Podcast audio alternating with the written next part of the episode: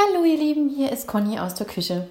Ich melde mich bei euch, weil ich heute wieder eine ähm, sehr kurze Begegnung hatte, die trotzdem sehr, sehr schön war. Und zwar ähm, war ich heute in der Stadt, habe dort auf meinen Gesprächspartner gewartet und ähm, währenddessen kam ein junger Mann, der sah ein bisschen zerwurstelt aus, äh, auf mich zu und fragte mich, äh, ob er mich was fragen dürfte. Und ich so, na klar. und äh, er so, ja, hätten Sie vielleicht ein bisschen Kleingeld für mich? Und ähm, während ich halt in meiner Tasche kramte, meinte er so, na klar, haben Sie gesagt, komme ich so sympathisch rüber, das ist ja schön.